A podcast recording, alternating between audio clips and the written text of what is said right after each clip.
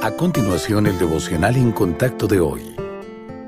La lectura bíblica de hoy comienza en el versículo 7 de Mateo, capítulo 7. Pedid y se os dará. Buscad y hallaréis. Llamad y se os abrirá.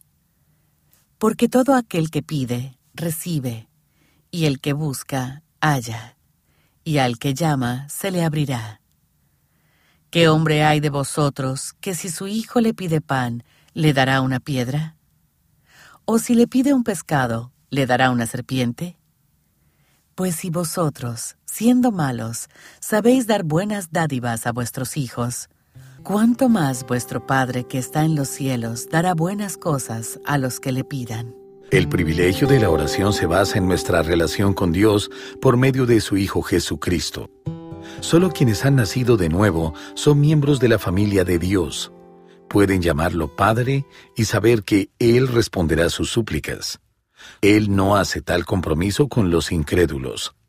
La única excepción es el pecador que viene en arrepentimiento y fe para pedir perdón y recibir a Cristo como Señor y Salvador.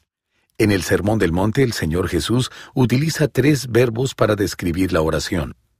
Pedir, buscar y llamar. Observe la progresión en intensidad desde una simple petición hasta una búsqueda intensiva y luego una acción deliberada. La oración es más que solo hacer peticiones a Dios. Implica buscar su voluntad para que guíe nuestras súplicas. Y también incluye la acción física de explorar opciones para ayudar a determinar la mente del Señor. Cuando nos esforzamos por orar de esta manera, Dios nos dará una respuesta nos mostrará su voluntad y nos abrirá la puerta que conduce a su buena voluntad, agradable y perfecta. En vez de probar los diversos métodos de oración recomendados en los libros o en los medios de comunicación, pídale al Señor que le enseñe a orar de la manera en que Él lo hizo. Luego, ponga en práctica lo que aprenda y espere con confianza su respuesta.